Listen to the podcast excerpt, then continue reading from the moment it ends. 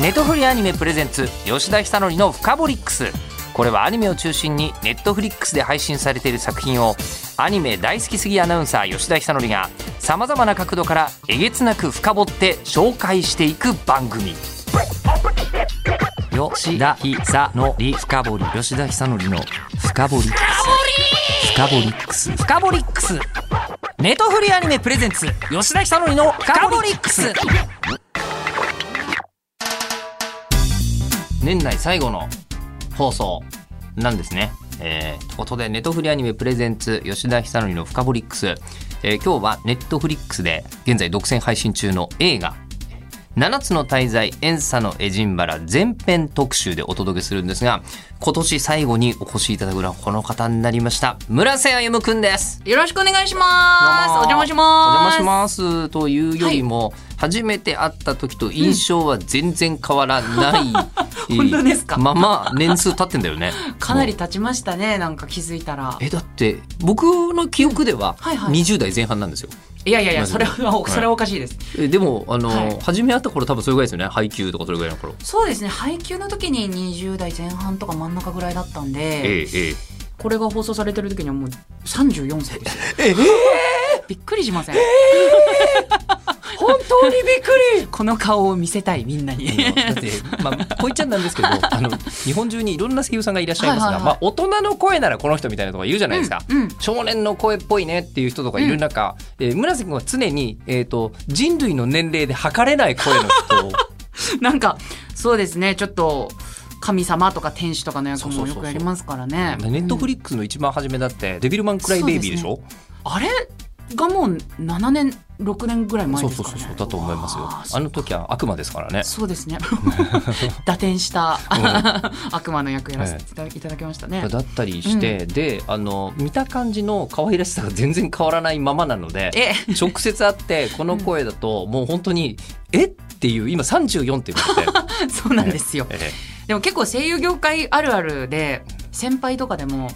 例えばあの坂口さんとか坂口大輔さんね。石田さんとか、はいはい、石田明さんはい。僕お会いした時と何にも印象が変わんなくてちょっとなんか時止まってる石仮面持ってるんじゃないかみたいな感じの人が比較的多いんですよね。だから声優業界には波紋が満ちてると思うんですよ、ね、そうなんです波紋の力が満ちていて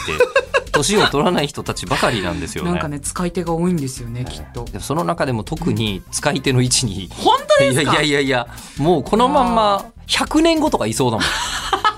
村瀬君は？あの記録を更新していきたいですね、うん、そういう。100年後このまま。今年もあの声優さんですから、もちろん顔が分かってる方もいればいない方もいて。そうですね。ねで世の中で下に見積もられた時とか絶対ありそうな気がするけど、うん、下に見積もられた時。あ、ね、そうそう年齢が、うんでも年齢確認とかは全然されないですね。ええ、されない。うん。それこそ、まあ、多分堂々としてるからというか普通に例えばお酒とか買う時も、スッてこう出すから「うん、はいどうぞ」みたいな感じでこうピッピッつって、うん、だからあんまり下に見られるような機会がなくなっちゃいましたね。それこそあれ今年海外とか行きました？いや行ってないんですよ。行けてないか。も、ね、そうですね。34年ぐらい行ってないですね全然。海外とか行ったりするともうありえないところでパスポート出せとか言われそうな感じす。ごいする、あのー、海外だとねそれこそビール買ったりする時も、うん、あのパスがね必要だったりするじゃないですか、うちのでも親も比較的童顔な方なんで、うんいつだっけななんかうちの親が20後半ぐらいの時に海外に行った時にあの向こうでもパス出せって言われて君のこと13歳かと思ったみたいなこと 言われたっていう話をされてて、うん、紫は結構童顔な人が多いかもしれないですね。それをもう存分に生かして今もいらっしゃる感じは。生かしてるのならこれ幸いです本当に。しますよ。ありがとうございます。で今ちょっと海外の話がちょこっとなのはなぜかというとですね、はいはいはい、そうかフカボリックスも初登場ですもんね。あ、はい、そうです。あのいやヨッピーさんだもいろんなところでねお会いしてるからどこで何の話をしたのかもはや 定かではない。でもただお会いした時に毎回種族が違うなと思ってます、うん、ああ。の村瀬君が 人としてお会いすることが非常に少なく、はい。はい、そうです。今回もあの魔人族と女神族の、うん、ハイブリッドっていう、だけど今回はヒーローだよ、そうなんです。とこですけどね。そうなんです。珍しく悪役前としてない、悪悪役で会うとかあとニヒルの役で会うこと多いですからね。そう。でしかも、ね、ヒーロー側だったりしても、うん、なんかあのこうなんですか魔法律弁護士事務所にいたりとかですね。懐かしい。もう大好きな作品のことを いっぱいお世話になりましたいろいろお世話になってますけどプロフィールにちょっと戻りますと、はい海外の話が出たのはなぜかというと、村瀬君はもともとアメリカ生まれ。そうなんです。ですもんね。LA ですね、はい、えー、で12月14日ですからついこの間お誕生日。そうなんです。ねそう下のところまで覚えていただいてありがとうございます。僕2日違いなんで12月12日なんです僕。この話もしましたよね多分したと思いますね。忘れてた、そうなんです、うん、えー、で日慣れと通常言われている日本ナレーション演技研究所出身2011年声優デビューで、で2014年、えー、配給で初の主演となった日向翔陽役で注目を浴びまして、もう現在は本当に数々の作品に出演されまくっていて。いやもうありがたい限りですよ本当に。いや今回ね7つの滞在で、うん。なんか7つの滞在で村瀬君が主人公をやっているのを見て、うん、なんか引っかかるなと思ったんだけど、うん、この間王様ランキングでは王様に 王様補佐する方やってたよね。補佐っていうか。あのそうですね。ね。あのちょっと黒いそうそう。影だった。あれも影ちゃん。あれも人ではなかった。そうなんです、ね、影の一族をやらせていただきました。やっていたりっていうのを今回ちょっとふっと思ってたりとか、あとさすがに女性役はい、とかももうありません？女性をミスリードさせるような役はもうかなり多いと思うんですけど。ねなんか、まあ、解禁してないのも含めて、ええ、女性役とか、はい、あとその性別を自在に変えられるとか、はいはい、そういう役はやっぱここ数年でやらせていただく機会が増えましたね。やっぱりこれアニメならではのキャラクターだもんね。みんな。でもそれこそそれの走りはあのデビルマンだったかもしれないですねそうか。亮も一応その最終的には性別がない、はい、この天使のねもともと型天使た姿だったので、うんそういう流れがありますねやっぱり。ありがたいことに。不思議な役っていうのがむちゃくちゃ多くて、うん、今年ネットフリックスもので言うと「はいはい、雨を告げる漂流団地」という。あもうお世話になりましたね本当に。ありまして、はいはいはい、あれの時もそうですね。あのお相手させていただきましたけど、うん、もうあの時ももう圧倒的に謎の多い少年の役を、なんかミステリアスな少年結構やらせていただく機会が多いですね。ね本当、うん、ラスボス率の高さというか。そうですね。ね。のっぽくんはね本当に母性の塊というか優しさの塊だったんですけど最終的には、うんうんうん、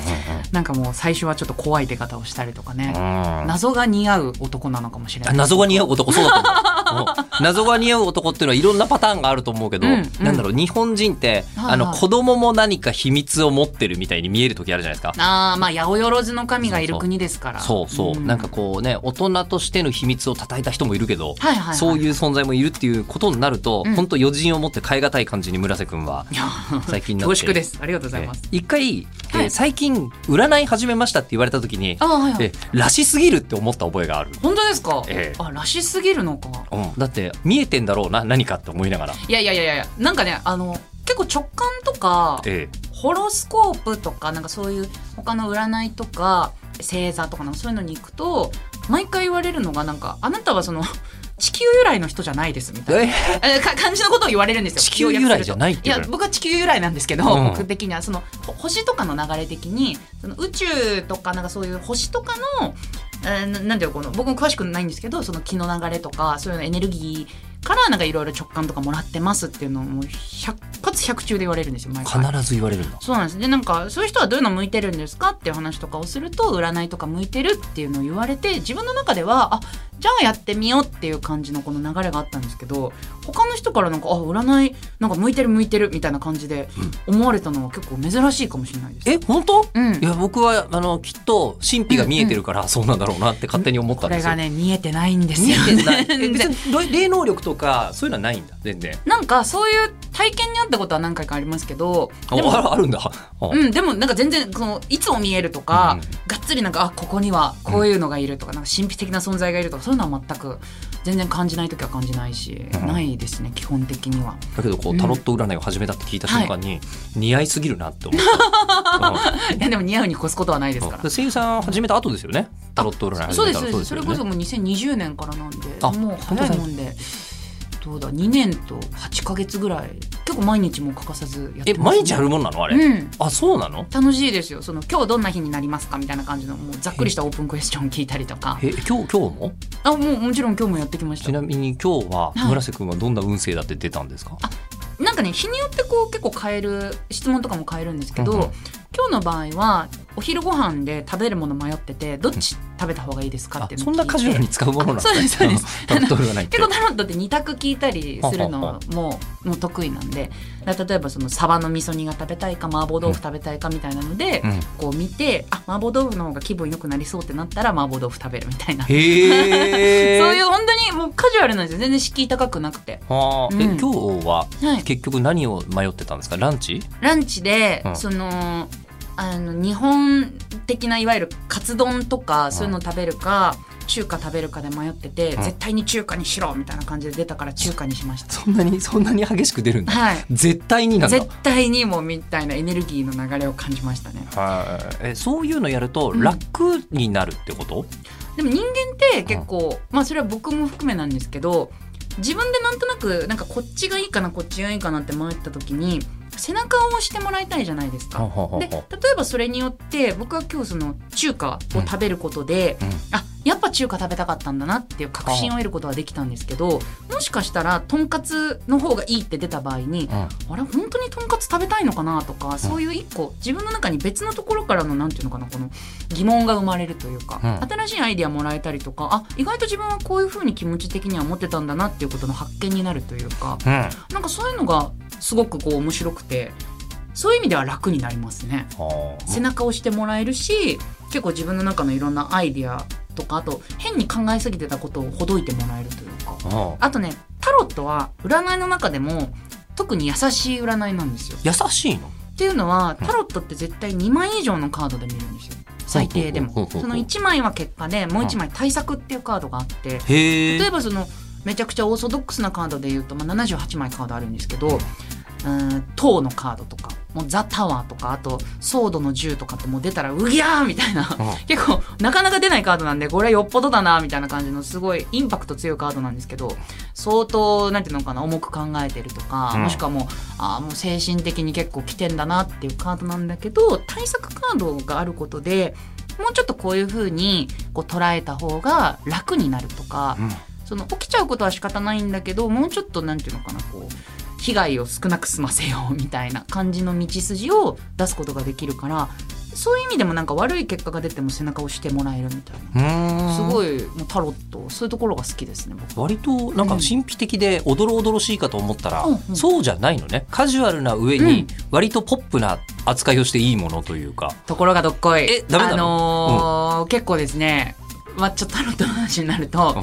大アルカナっていわゆるあの吊るされた男とか有名なあと運命の輪とか、ね世界とか。私の中はジョジョでいっぱいですよ。あでも徐々にも出てくるんですよね。そうですよね、うんうん。あのその22枚のなんかまあざっくり言うともう1枚1枚がすごい強いエネルギー持ってるカードとあと56枚トランプのそのダイヤとかクローバーとかうんハートとかはいあのスペードとかと一緒でエレメントがあってその56枚のカードはあの火と水と風とこう地でこう分かれてるんですよ。でまああの水は大体感情とかで。で火はなんかこうモチベーションとか原動力とかで。で地は仕事とかお金で。で風が知性なんですけど、まあ、風のカードは何が出ても結構えぐいですね。あそうなんだ。風のカードはまあ23枚ぐらいマシなカード全然ありますけどもう大体なんか風のカード出るとあすさんでるなみたいな 感じに思ったりとか結構もうそのエレメントのその状態とかであこの人はこういう感じの思考するんだとかそういうのを見た瞬間にあ結構鋭利な人だなとかええもしくはあなんかすごいこう情緒が豊かな人なんだなとかそういうのがやればやるほど分かるようになって。子は面白いみたいな感じもありつつ。優しいんですよ基本的には。優しいんだけどちょっと子は面白いですねそういうところそういうものなんだ。うん。そのまあうん優しいんだけど子は面白いって、まあ、うん。村瀬君まんまだなっていう感じはちょっとしましたけどね。僕ねなんか意外と怖がられることが多いんですよね。なんかわかんないんですけど話してみたらあなんかちょっと変わった人だけど普通に話せるんだもっと変な人かと思ってましたとか怖い人かと思ってましたみたいに言われることがたまにあって、うんそういうところタロットと似てるかもしれないですね。いやでもちょっとね あのねどこかにねそのなんかね、神秘の匂いがやっぱりするんですよ。ミステリアスそれで似合ってんだなって改めて思って、はい。でツイッターでは最近料理の写真なども上げていらっしゃるということでちょっとこの辺ね、話してると本編になかなかたどり着かあない。ことにそうなの。気づいたんですおしゃべり大好きおじさんなんで。わかるわかるわかる。でもう。もうもうもうでもこうタロットな世界観と、うん。あと料理っていうので、うん。これ無理やりつなげるようではありますけど、ほ割と7つの滞在でこの2つの要素強えなと思ったんですよ。料理マジ美味しそうですよねね本滞在は毎回うまそうですよねもう今回のそれこそ遠佐のエジンバラでも、うん、まあ、あの家族のね3人でご飯食卓囲むシーンあるんですけど普通に運んでる時がよいしょ運んでるだけなのにああおおいしそう食いてみたいな普通に V チェックしててあの台本チェックして、はいはいはい、映像もチェックするんですけどお腹がグーってなりました。いやでも本当に一番初めの頃から、ね、あの本当にこうあの七つの大罪は原作もご飯美味しそうで。でアニメになってもご飯美味しそうでっていうのをずっと来て、ね、でもちろん剣と魔法の世界観はちょっとタロットっぽいところが、うん、あそうですね。ありみたいなね、うん、いう作品に、うん、えーと村瀬君はここからですよね。そうなんです。ね。参加するのね、はい、そうなんでございます。ね、エンサのエジンバラに、はい、一応ねストーリーを先に説明しますはいお願いします。えー、まだね ストーリー説明してなかった。えー、ネットフリックス映画。そうなんです。今回映画なんですよね。そうなんです。規模的にもね、七、つの大罪エンサのエジンバラ。これ前編です。はい。はい、どんな物語かという説明すると、うん、えー、魔人族との戦いから14年、うん、はい。えー、もうこの辺はまあ7つの大罪のでっかいストーリーはなんとなく分かってると思いますが、ね、勇者たちが、うん、えー、仲間と手を組んで、世界を平和にしました。あの昔からずっとあった因縁にこう決着をつけるっていう、はい、本当に王道の話ですね。今回一回けりがついた後の新世代みたいな感じの話なんですけど、えー、平穏を取り戻した、えー、リオネスの王リオネス王国の王子トリスタンは、えー、フンヌの罪ドラゴン神として、えー、7つの大罪の団長を務めた父メリオダスの魔人族の力と母エリザベスの女神族の力。大きすぎる2つの力を制御せずに悩み苦しんでいた。だからこうね左右で目の色が違うっていうねキャラクターになってたりしますが、うん、でそんな中、えー、かつて聖騎士の集団蒼天の6連星に名を連ねるも王国を捨てたデスピアスの魔の手がエリザベスお母さんに迫るここまでいっちゃうんですね、まあ、ここまでいいんじゃないですかね。でもデスピアスさんがまさかってちょっと思っちゃいました。おおなんかももうちょっとなんか普通にいい人だったのになみたいな感じで思ってたらでもそこもちゃんと映画の中でね掘り下げられてあなるほどっていう感じの展開になっておりますので、はい、うん、でそうなんです呪いに侵されている母親を救うためにトリスタンは王国を飛び出し、うん、デスピアスが居城を構えるエジンバラを目指す、うん、そして新たに出会う妖精族によってトリスタン自身の運命も大きく動き出すことになる、はい、7つの大罪をも巻き込む新世代の物語が今始まる。うんはい、いうことで、で、今回主人公のトリスタン役が村瀬君。はい。はい。で、えー、少年期は今回は、えー、登場になるわけですけど小松美香子ちゃんがご演じてて、はいはい、でここからはもうなんていうんですかね一座みたいになってますよね。あもう7つの大罪。長く続いているシリーズで、はい、えー、メリオダスが梶裕貴君、うん、でエリザベスが天宮空ちゃん、うん、でその他鈴木達久君福山潤さん結城葵ちゃん高木雄平君あざがみ洋平君などが出演と。うんで今回総監督が安倍紀之さん、はい、でブリーチとか作ってましたよね安倍さんね確かね、うん、ですよね。ねで今回ブリーチ新作品は別の新しい監督さんやってらっしゃって今回これ7つの滞在作ってたんだって僕は見てて 思ったんですけど。で脚本がボブ、えーと、総監督安倍紀之さんで監督がボブ白畑さんで脚本は池田凛太郎さんと、はい、いうことになっているのですが、うんうん、そうなんです。一番あのー気になるのは、はい、今回「7つの大罪」ってもう本当長く続いてる人気シリーズで、うん、もうメンバーまさにその7つの大罪と言われる人たちはがっつり固まってるじゃないですか、そこに新加入で入っていくってなるとどんなもんなのかなと思いまして。いやなんかなんていうのかな。あんま経験したことのない緊張感というか、やっぱこう出来上がってる座組の中にでもトリスタンは時が経ってて、うん、そのなんていうのかなみんなからやっぱこう可愛がられたりとかいろんなこと考えてこう成長してるわけじゃないですか。だからトリスタンの人生が昨日始まったわけじゃないのに村瀬としてはポッとこう「お願いします」って言ってこう入るからそこのなんか役とのギャップにちょっと戸惑ったというか、あ結構こうやって後からでもこうやって生活をしててキャラクターはあのちゃんと地続きであることをお芝居することって改めてやっぱ難しいんだなっていうのとあと7つの大罪はそれこそ、あのー、自分がちょうど配給の、まあ、初期ぐらいの時やってた時にも放送されてたので第一期が。もうそうそうだね。そのぐらいだったので、うん、やっぱこうもちろん知ってましたしあついに関わることができるんだっていうなんか嬉しさとドキドキとみたいな感じで、うん、ちょっと珍しく複雑な心境でしたね。うん、えでだってね、うん、あの今まで数々共演してると思いますけど、はい、梶君がパパなわけでしょ？そうなんですよ。なんか噂によると、はい。君にパパっていう LINE をした説っていうのを聞いたことあるんですよ。あ本当です。すごい。あの作家さんがすごいいろいろ調べてく調べださってて。てくれたらしいですね。そうなんです。あの、それこそ、まあ、あのトリスタンもオーディションで受けさせていただいてで決まりましたよっていう連絡をいただいた時にあ決まった嬉しいと思って梶さんの方にそのパパって送ったらパパって何？みたいな感じで来て でサンドカジさんも「あってなんか多分マネージャーさんから聞いたのかなんか事情さして「あ息子よ!」みたいな感じでこう迎え入れてくださったっていう、うんちょっとあの最初は通過じゃなかったんですけどそうなんです。でもなんだろうあのこう、うん。うん確かに新たに子供が生まれるとなって、子供の声どうなってるんだろうってみんな気にはなるよねきっと。自分の子供のそうですよね。ね野沢雅子さんだったら3代にわたって自分でやっちゃうわけですよ。ね あれはもうすごいすごいですよね、うん。本当に。いやでもそれでですよ、うん。思うのは,、はいはいはい。あの、まあ、トリスタンはい。と、まあ、少年というか子供でもあり、うんうん。えーでヒーローでもあり、あはいはいはい、えーっていうキャラクターなので、うんなんて言うんだろう。いろんなやり方があり得るというかあし手法的なそう想像ができる、いはろんな想像があり得るじゃないですか。はいはいはい。でまた村瀬君っていうふうにうん。キャストを聞いた時に、この人はこの人で全部の方向性があり得るぞと思って。そう音響監督ん、さんとか監督さんとして、もし村瀬君をキャスティングした場合、はいはいすっごい明白な意図があるやつ、うん。悪役やってほしいとか、この世に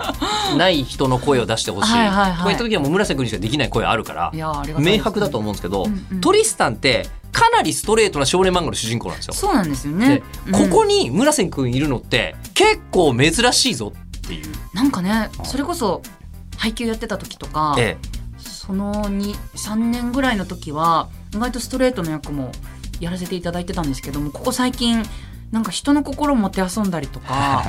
あとなんか悪気ないのに世界滅ぼしたりとかそういうあれなんかこれの役ばっかりだぞってなってきてやっぱアフレコの時もついついなんかこうやっぱ少年なんですよすごく。で悩みもあの深いところなんだけどやっぱ魔人族のその強大な力を自分があのうまくコントロールできなくてそれによってちょっと悩んでるっていうのはあるんだけどでも少年前としなきゃいけないところを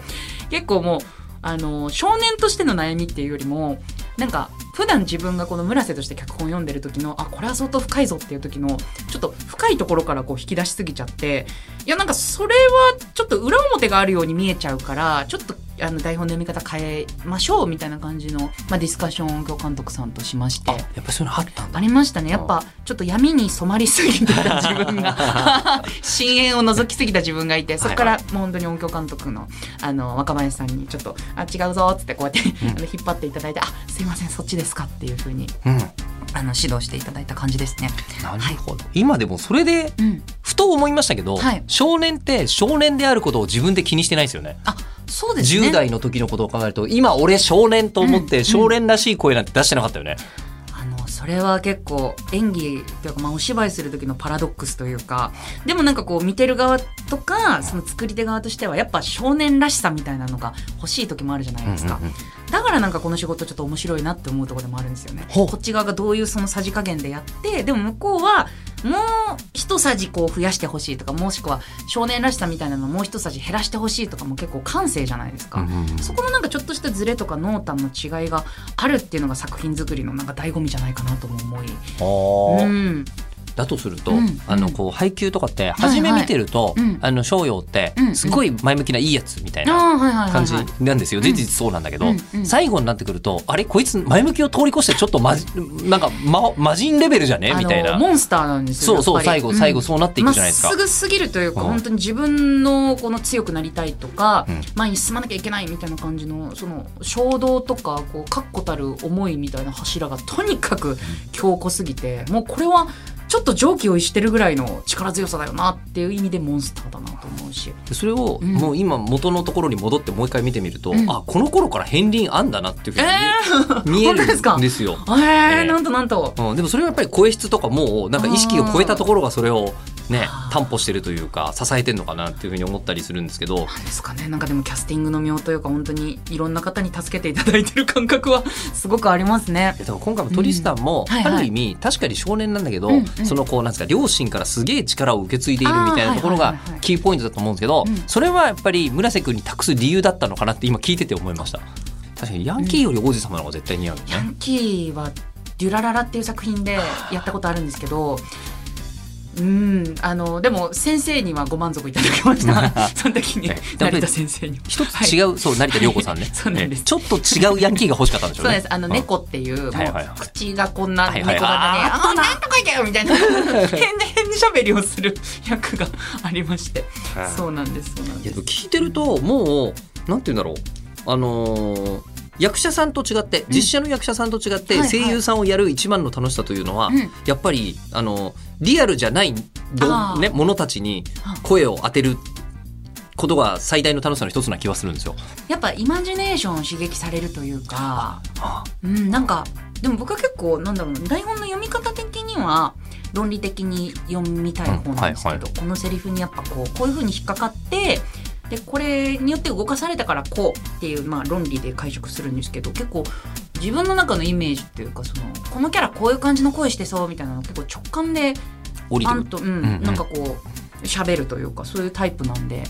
そういう意味ではめちゃくちゃインスピレーション頼りなところもあって、あとはあの他の役者さんがこういうふうに喋ったからそこに引っ張られるっていうところももちろんありますし、うん、インスピレーションがやっぱ大事だし楽しいっていうところ。はありますかね。うん、あのこれいい意味で、あんまり苦しんでやってない気がするんですよ。難しい役を。そうですね、それは確かにあるかもしれない、うん、なんか悩もうと思ったらいくらでも悩めるところを、うんうん、悩むよりも楽しんでこんな感じだよねみたいなのでやってらっしゃるところがありそうな気がそれはやっぱ年数重ねたからっていうのが大きいですね。初期は本当にもう目も当てられないぐらいやっぱ下手な時って一個一個あなんかダメをもらってな何がダメなんだろうあダメだみたいな感じでこう右往左往して、うん、やっぱ技術が足りないとまあ、まあ、今もねもちろん研鑽中ではあるんですけど本当に技術が足りてないと何やっても多分面白くないんですよね。スポーツも多分そうだしゲームもそうだしで多分ことあのこういうお芝居もそうだしだからそれがちゃんとこう乗ってくるというか基礎の木をきちんと理解してやることであのちょっと楽しめるようになった自分がいるというかそこはちょっと誇りに思ってますね。うん、いやで今回はそのトリスタンが難しいようで、うん、それをやっぱり少年だからシンプルなものの考え方で切り抜けていくみたいなところが快感のある作品。そうですね。なんかすごくトリスタンも、まあ、悩むところはあるんだけど、まあ、思いっきりのいいというか、うんうん、頭いいかあのアホかでいうとアホの子なので実は、ね、実はアホででもそこがすごく可愛いというかチャーミングなとこなのでそういうところもねあの見てて結構くすって笑えるところがあると思うので楽しみにしていただきたいなと思っております。そうだから今回はあの新キャラのあの内山聖輝君にめっちゃバカにされてる感があっ そうなんです。でもいいいいコンビなんですよねなんか。しかもただ内山君は内山君で今回、うんはいはい。えー、今までこのルックスの内山聖輝見たことないっていうキャラで出てきますから、ね、この妖精役をね うちが「あれ?」ってそうそうそう。どう考えてももう食べられないよっていうタイプのキャラクターをあの細身の内山君がやってると思うとおもろいなっていう感じですけどね。うちも本当に巧みでアフレコの時もすごい引っ張ってもらいましたね。